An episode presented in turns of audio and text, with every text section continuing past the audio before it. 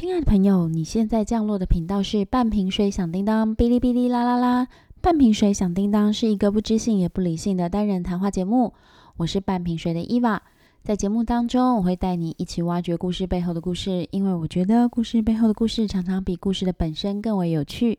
现在就让我们一起来挖掘吧。哇，现在还在我们的开台特庆月中哦。上次说，呃，这本书《精灵之屋》会用四到六集，今天已经第六集了，但是显然也没有做完的可能。我大概看了一下，包括今天至少还要两三集吧。哦，那，嗯，如果是第一次听这个节目的朋友，跟你说明一下，我们这个节目呢，现在正在做一本书的导读，这本书叫做《精灵之屋》（The House of the Spirits）。她是智利裔的女作家伊莎贝拉·阿延德，她所撰写家族故事的半自传体小说，时间大约从一九二零年到一九七零年代，背景是智利。故事的主角是克莱拉，克莱拉，呃，拥有特异的功能，她可以用心灵与人沟通，也可以呃预知一些未来的事情。那克莱拉的先生伊斯坦班可以说是保守派的大代表哦，他用自己的能力。让一个荒废的庄园从无到有，但同时呢，他也是用一个绝对父权的角度在统治这一个庄园。克莱拉与伊斯坦班有三个小孩，分别是布兰加，她是女儿，然后一对双胞胎的儿子杰米与尼克拉斯。那之前我们讲到故事走到他们在庄园中，布兰加与佃农的儿子特塞罗恋爱，怀了私生子。那当然啊，伊斯坦班知道很生气嘛。就帮她买了一个伯爵丈夫啊，但是布兰加与这个伯爵丈夫处得相当的不好，所以上一次我们是结束在布兰加就挺着大肚子回到自己的娘家，这个时候他们已经回到首都了哈，不是在那个庄园里面。那么呃，接下来故事就走到布兰加生出来了，属于这个故事的第三代小艾尔巴。好，你知道伊斯坦班虽然很生气，就是他对于他女儿就是。自作主张，然后抛弃他帮他许配的先生，跑回娘家。就是你知道，一个呃怀孕的女人自己跑回娘家生孩子，在现代可能都会有三姑六婆指指点点，然后何况在那个年代。但是呢，呃，书里面描写伊斯坦班非常非常的疼爱小艾尔巴。哦，有的时候是这样子的，你知道那种很凶的阿公啊、爷爷啊，他通常对于他的第三代。孙女啊、外孙女或孙子是非常莫名其妙的疼爱。我自己有朋友就抱怨说，他小时候常被他爸揍，或者他爸就是很凶，对他就是严格，但是对他的孩子或对他兄弟姐妹的孩子就是这么的慈祥。他常会觉得说，靠，这真的是我爸吗？就真的是同一个人吗？那我们当然会说，因为隔隔了一代嘛，好，可能父亲在隔了一代的这个角色中，他并不会觉得他需要负责。这么严厉的责任，那当然也有可能就是年纪大了，个性就变温和了，这都有可能。那我觉得从这个角度看，我是说看布兰家他回娘家生孩子，然后后来就住在娘家，然后伊斯坦班暴怒这个事件，我们来看，就是呃，其实艾尔巴出生之后呢，他就是用那个伯爵的姓氏。我们上一章有讲到嘛，就是伊斯坦班帮他妈妈买了一个，我说是买了一个伯爵当丈夫这样哦。那并且呢，就是他的外公伊斯坦班非常生气，他妈妈就是自己跑回家住，所以，呃，布兰家就是艾尔巴的妈妈啦，哈。布兰家在娘家的这个处境其实是非常的艰困，他并没有自己可以支配的金钱，他就在家里代替他的妈妈克莱拉做一个主妇的工作，可能会去分派家务啦，然后计算家里的开支。哦，就是等于我们讲的，就是跨逃跨不会这样子。但是他在这个家里并没有得到一个尊重或地位，他有点像是那种管家，你知道，就是呃，有以前啦，在旧时代哈，就是有些家里他可能佣人比较多，他会有一个管佣人的人，可能这个位置就叫管家。我觉得布兰家他当时回娘家生活的情况，其实就蛮像管家，而且比管家还要惨，因为管家会有薪水，可是布兰家并没有。那在呃娘家这个住的长期住下来的情况之下呢，后来布兰家也发挥了他一个兴趣，就是做陶艺。他很喜欢做陶艺。那他在那个年代，我们说这个时候时间大概是走到一九六五年左右。好，那他因为很喜欢做陶艺，所以后来就在家里开了陶艺班。他的学生来源有两群，一群是附近的有钱人小姐，好来学兴趣的；另外一群就是当时这个书里面还有一个比较老的称呼方式，就是蒙古镇。其实我们现在称为唐氏症了，就是一些唐氏症的孩童，因为当时就相信说，让这些孩子就是学陶，可能对他们的发展会有一些帮助。那现在当然，二零二零年，我现在看这一段觉得是蛮傻眼的哦。就是当时候，我们前面已经有讲到，就是这个家族，嗯，大家长伊斯坦班，他不但把庄园经营的非常好，又转投资了许多事业，非常的有钱。而且呢，他为了捍卫他的保守派价值，也去选举，而且选上了嘛。所以他有钱有权有名声，好，家里常常是高朋满座。可是呢，布兰家这一位家里的女儿，只是因为。呃，婚姻不顺利，或者是说她可能你知道怀了一个私生子，所以她在家里就过着类似仆人的生活。我自己其实相当不能理解，在这个时间就是推演的过程当中，很多人可能会认为名声比你的性命与生活更重要。呃，这个当然我们现在看就非常不能理解，但是我们去想一想，我们的妈妈、我们的阿妈那一代是不是也有类似的事情？好。或者是在我们的身边，也许也还有这样的例子啦。啊，我就随便讲一个嘛，像大家都知道，就是过年呐，哈，有一个传统习俗，就是过年哦，已经结婚的女儿，我听说这个规则，甚至就是说，就算你已经结婚又离婚，或结婚配偶过世都一样，就是你但凡是结婚的女儿哈，你除夕是不能回娘家的哦，因为这样子会给娘家带来坏运之类的。那当然，我很幸运，我是没有遇到这样的事情，就没有这样的规则束缚我。可是我知道很多人还活在这个规则里。哦，那你去深究这些规则，它的成因有些已经不可考了。但是无论如何，就是一个嫁出去的女儿，或我们讲已经结婚的女儿，哈，她要再回娘家常住，这在大家的生命里面好像都是一件奇怪的事。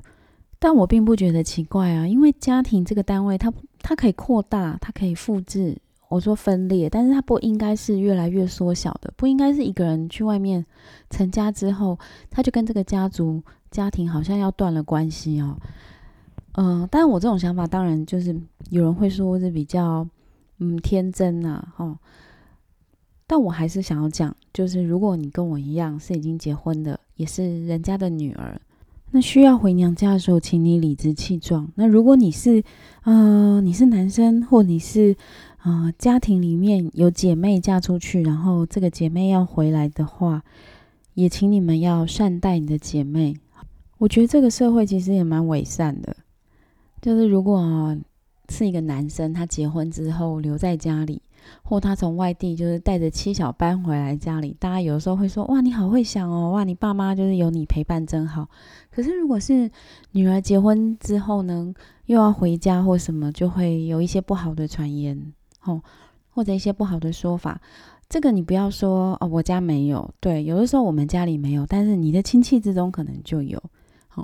因为我又想到，就是那个伊斯坦班不是帮他的外孙女买了一个爸爸嘛，帮他女儿买一个丈夫。其实你就可以看到，不管在什么样的社会，对于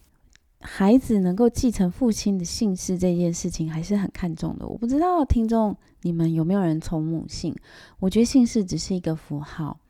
但是我们人类却非常喜欢在这个符号上添加许多自己的想象。好，比如说，嗯，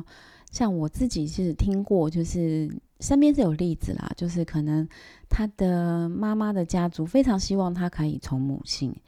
那明明这一家，我说就是说回最传统，明明这一家人也不是没有孙子，但他们就会觉得最好是可以都跟我们一个姓。那如果你可以跟我们一样姓，同一个姓的话呢，我们就会觉得你跟我们比较亲近。就是我听到这种故事都会觉得蛮傻眼，因为当然我自己学的跟生物有关了，我就会。想说，其实姓氏跟爸爸姓跟妈妈姓，那就是一个符号。其实你体内所带的染色体啊，这些基因啊，都是爸爸妈妈各一半的。我们可以这样说，好。那你姓什么，真的就是一个社会上辨识你的符号而已。可是这么多人，他为了这个符号，跟爸爸姓啊，跟妈妈姓啊，然后弄得团团转。我觉得，嗯，需要吗？我是真的不太理解。当然，你就是如果有些妈妈觉得说这个小孩，我希望他跟我姓，我觉得也很好啊。就是我不是觉得一定要跟爸爸姓或跟妈妈姓是对的，不是说我认为前面讲那个父姓的故事很荒谬，所以就是一定大家都要跟妈妈姓。我不是这样觉，我只是觉得我们要练习姓名，其实就是你的符号。那这你要为了这个符号去。嗯，赋予很多神圣的意义，我觉得也 OK。但是如果这个意义会绊倒你自己，好，或者是让你生出跟明明就是亲人，就是有一个分别的心的话，我觉得那其实蛮夸张的吧。这种事情就可以停止了吧。那像我们前面讲到，艾尔巴出生之后，他就是一直跟妈妈住在这个妈妈的娘家，就是有外婆克莱拉、外公伊斯坦班，那还有两个舅舅杰米与尼可拉斯。上一集我们讲过，这个尼可拉斯非常喜欢追求那个灵性的成长。那在这一集中哦，就是小孩艾尔巴越长越大，尼可拉斯教他了一个很奇怪的技能。你们知道什么技能吗？我自己看的时候。我一开始觉得很荒谬，想说哦，魔幻写实真的很魔幻哈。但是呢，我觉得这个可以跟大家分享，也许我们也可以练习看看。好，尼可拉斯要艾尔巴不再害怕，他要他去克服精神上与肉体上你所恐惧害怕的事情。好，第一个当然是要先认清楚你恐惧的对象，比如说有些人非常的恐惧死亡。有些人恐惧疼痛，我就是啊，我还恐惧饥饿呢。啊，当然就是先去放松自己，然后你要先去了解你怕的东西，你恐惧的是什么，或者是什么事情让你痛苦。那在这个同时，你要放松，因为这个理论是，当你越去跟让你痛苦的这件事情对抗、纠结的时候，你可能会感受到更大的痛苦。那在你不再抗拒、认清自己。呃，并且放松的时候，这个时候痛苦会慢慢的离你远去。那书里面写二八，他用一个奇怪的方式去做训练，就是他把他的手用门夹住，然后嗯，慢慢的放松他的肌肉啊。然后我觉得在这个过程中也是培养自己对疼痛的忍耐啦。总之，我觉得哈，就是尼可拉斯他对灵性追求这件事情哦，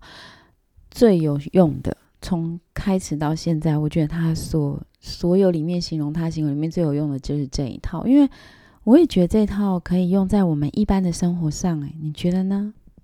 痛苦很多来自于恐惧，哈，比如说身边就是至亲的人死亡会让你痛苦，除了我们觉得再也没有办法跟他见面之外呢？还有一部分是我们真的不知道死亡是什么，他没办法去 Google 或 YouTube 看到这真正的过程。你看到的通常都是丧礼啦，哦，你不会看到真正一个人死了会发生什么样的事情，因为他是没办法 replay 的。所以因为这样，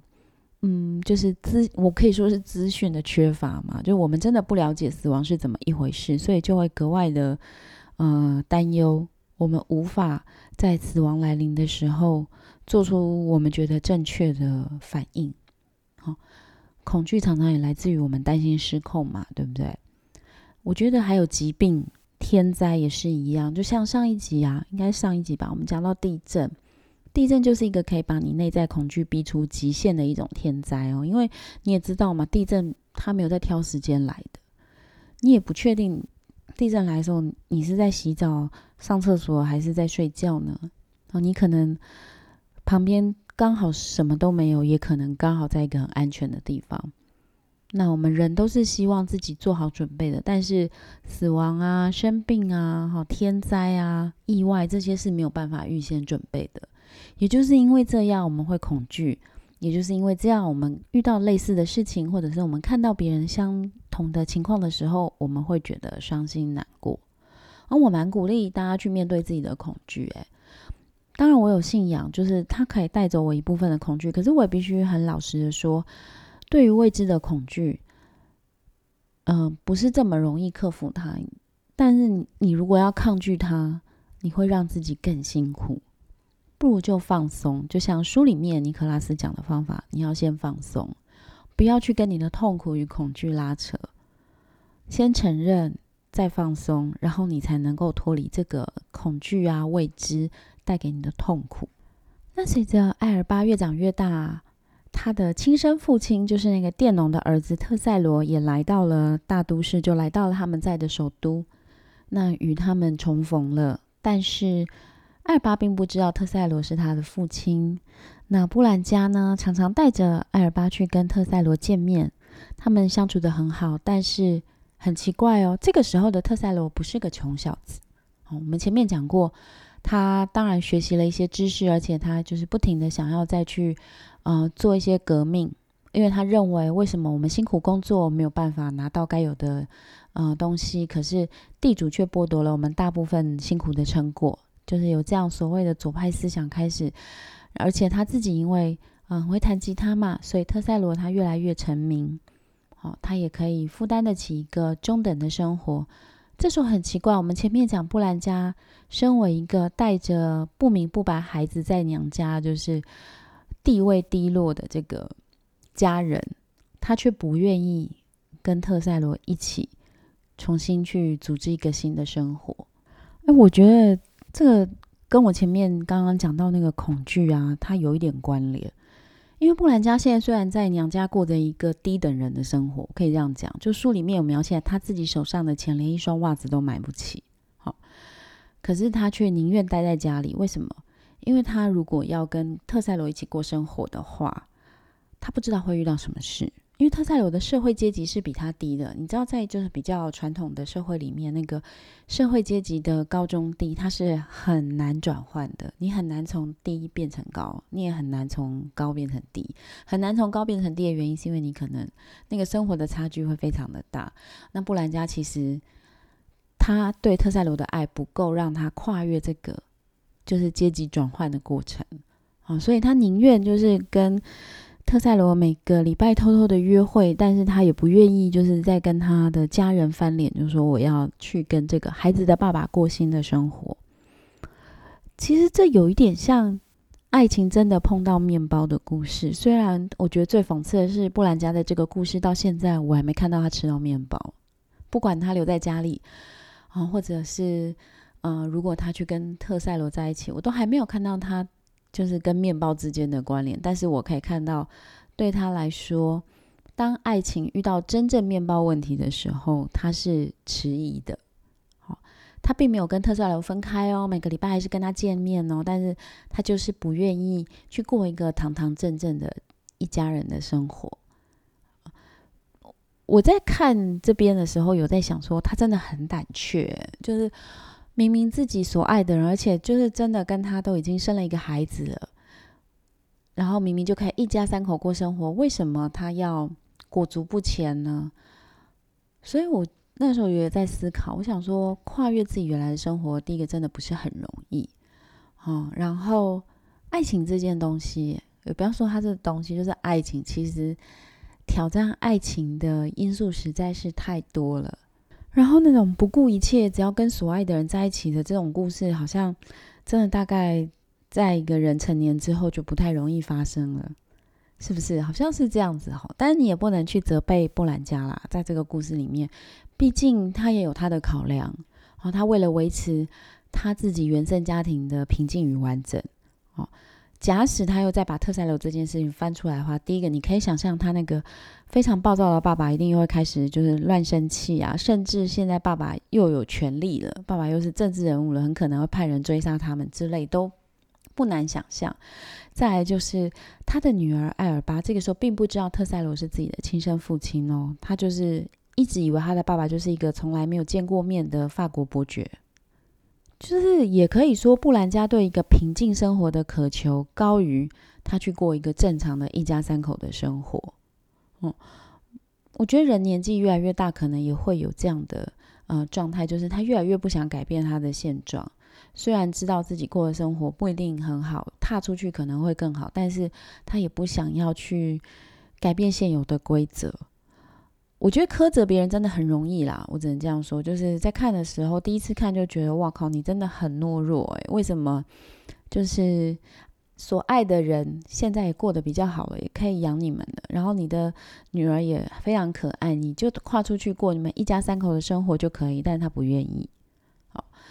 我就第一次是苛责的，但是后来再回头再来看，觉得好像也不能苛责他，因为强迫一个人换环境哦，你知道，有的时候就像我们移植那个树木一样，没有弄好，那真的是会死人的。所以我只能再回到前面我说的，爱情很脆弱，这可能也就是爱情一直被歌颂的原因，因为我们其实在心底都知道它是很脆弱的。那我们前面讲到嘛，伊斯坦班个性非常的暴躁，只有在对他的这个外孙女艾尔巴才会充满慈爱，他非常的疼爱这个外孙女。那他也会带着他的外孙女回到泰西玛利亚，就是他们的庄园，等于是他们就是这个家族兴起的地方啦。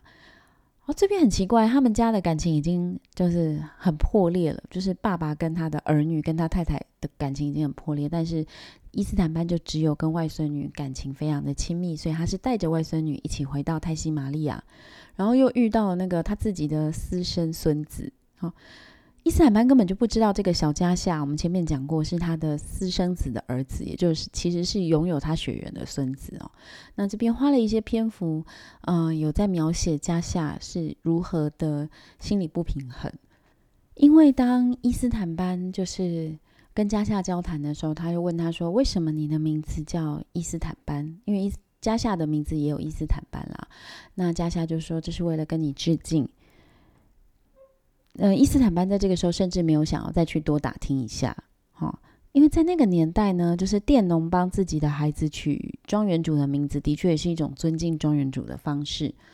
但我自己看是蛮心惊动魄的，我觉得这一整段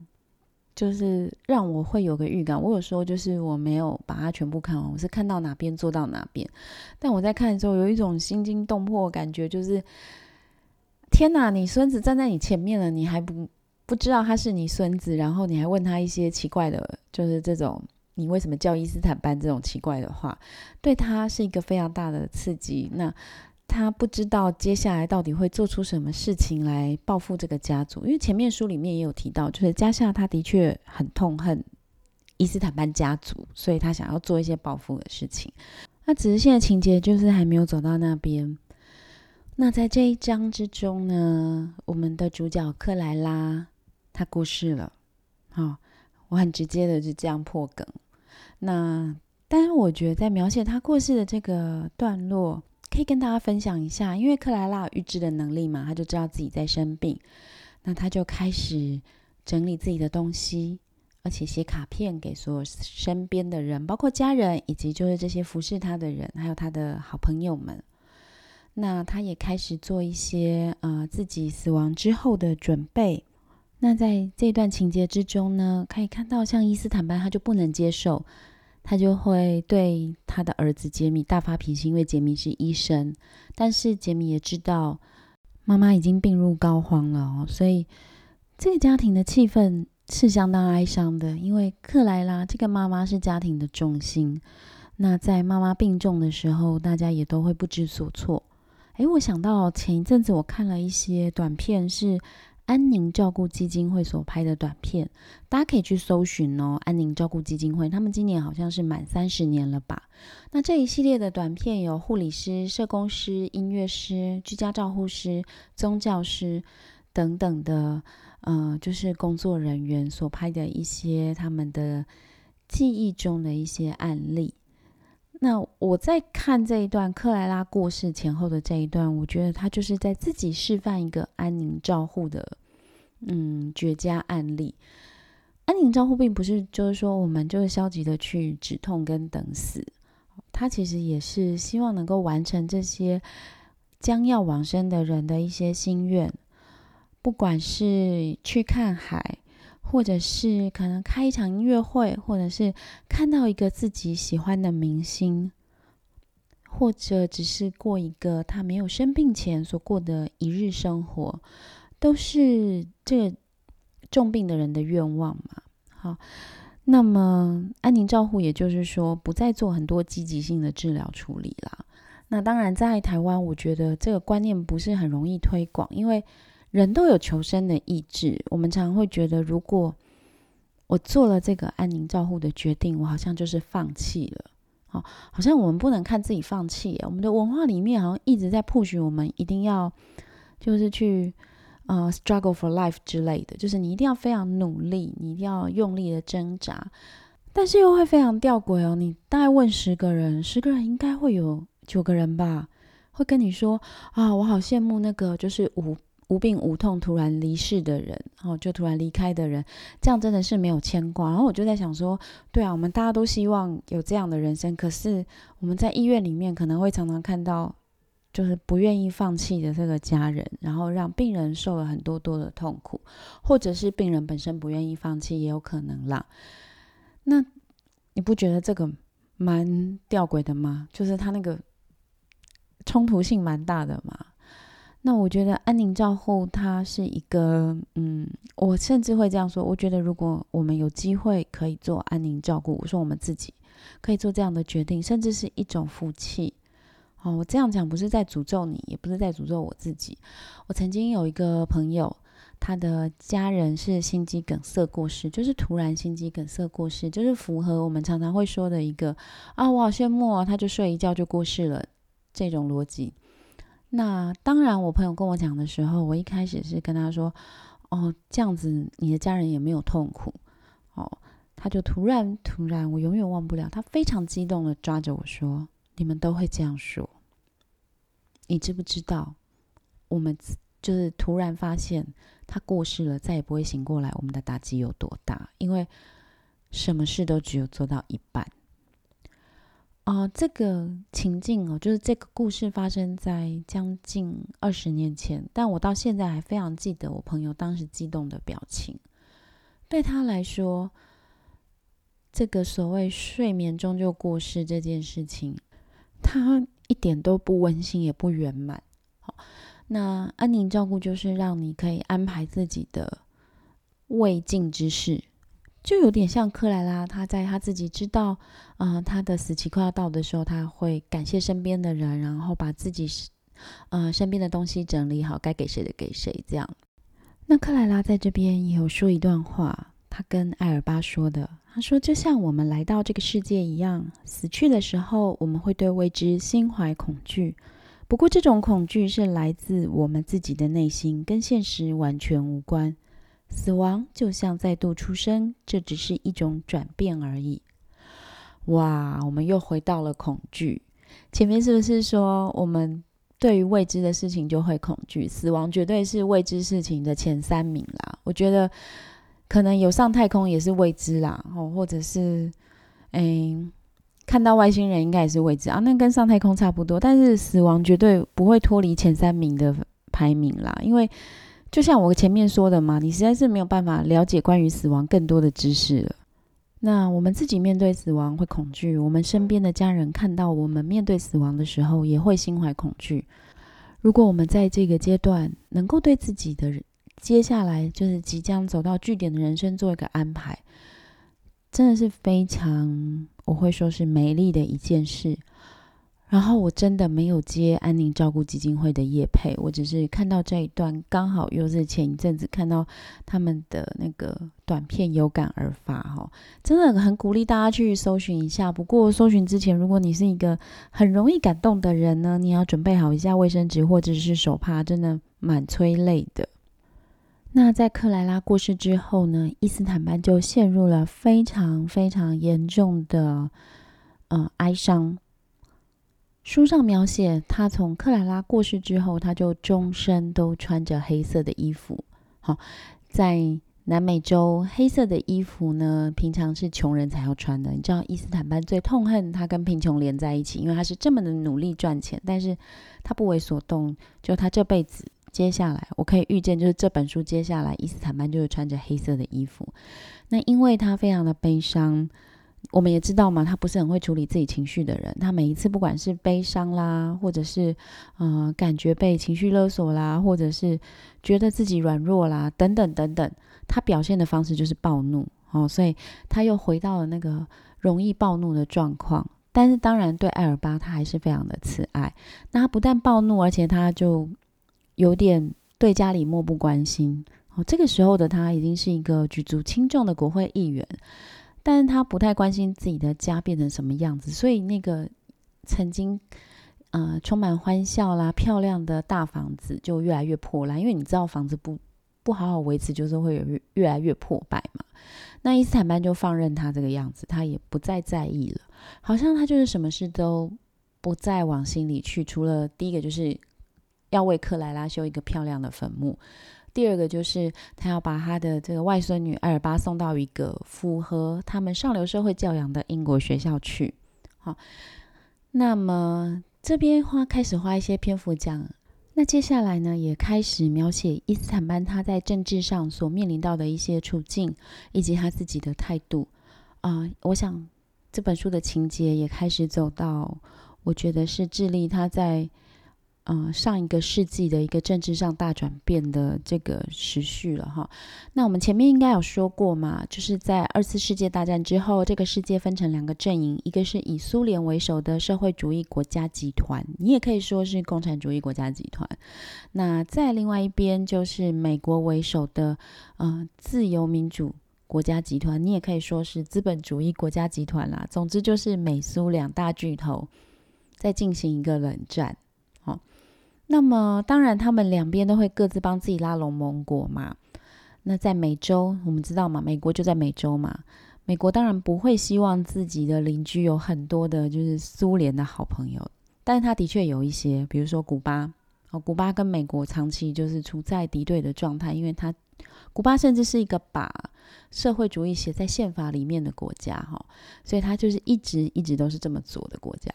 那还有像尼加拉瓜，哈。还有阿根廷曾经也有过，就是左派的势力。那这些左派势力呢，多多少少第一个跟古巴会有关联嘛？好，那再来就是他们间接的可能也会跟苏联有一些关系。那不管怎么样，本来我觉得左派思想在战后是一个很正常兴起的过程，因为我们前面讲过，战争结束之后，哦，工业的快速发展，经济的快速发展。反而让可能穷人越来越拿不到该有的报酬，好，这个社会阶级的转变反而是对穷人非常不利的，所以穷人才会团结起来，希望能够有比较公平的分配。本来这件事情它只是一个正常的思潮，我们可以看到左派思想在某些国家它其实是成功的产生一个制衡，但是呢，嗯，在南美洲并不一定这么的顺利。好，后面如果故事情节有讲到，我们会再说哈。不过就先让大家知道一下，故事应该是走到接近一九七零年左右，当时智利是有所谓的政权交替，那也就是接下来左派总统会上台。那在左派总统上台之前，智利之前已经经历了接近十年的左右派之争。那么伊斯坦班代表的就是右派。他这个时候就在非常努力的去找寻这些左派分子，然后并且以左派分子为敌，非常努力的想要挖掘出所有的那个坏分子啦，我们可以这样说。但是呢，其实他不知道的是，他的儿子杰米就是这个医生，一直都私底下与这些社会主义的呃朋友在来往。好，那呃。今天的情节走到这边呢，跟大家要说的是，这本书大约还有三分之一，我想它的故事高潮也即将来临。我们刚刚有讲嘛，一九七零年代智利有一个比较大的在政治上的波动。那么在这个政治上的波动之后呢，智利本身其实有很长一段时间它是恐怖统治的哦，所以后来也会有智利的转型正义的这些议题。我们接下来不免都会讨论到，如果你很不喜欢这个话题，那我也只能跟你说抱歉。那如果你想要传讯给我的话，可以到 Instagram 或者是 Facebook 搜寻半瓶水响叮当，都可以私讯给我，然后记得按赞、分享、订阅。哇，我终于讲对这六个字了，按赞、分享、订阅。哎，不对，是订阅、按赞、分享。好，没关系啦。那在节目的最后呢，也要为我们节目的干爹宠喵爱犬商行大力的推广一下。宠喵爱犬商行是由一群非常热爱毛小孩的朋友所组成的哦。那目前在他们的 Facebook 或者是 Instagram 都有很多关于宠物。那在节目的这边呢，也要帮今天我们节目的干爹叶配一下。我们的节目干爹是宠喵爱犬商行。好的，请大家去 Facebook 或者是 Instagram 搜寻“宠喵爱犬商行”，在上面呢会有很多关于养宠物知识的分享。如果你有对于养宠物有任何的问题，也欢迎你私信给他们，我都会帮你们做回复。好的，那最重要的是呢，宠喵爱犬商行最近在虾皮开了自己的卖场，请大家不要忘记也去上面给他订阅哦，因为接下来呢，就我所知，他们会推出非常多的活动哦。如果你有订阅，就可以提早收到讯息，就不会错过了哟。我们今天的节目就到这边，谢谢大家，拜拜。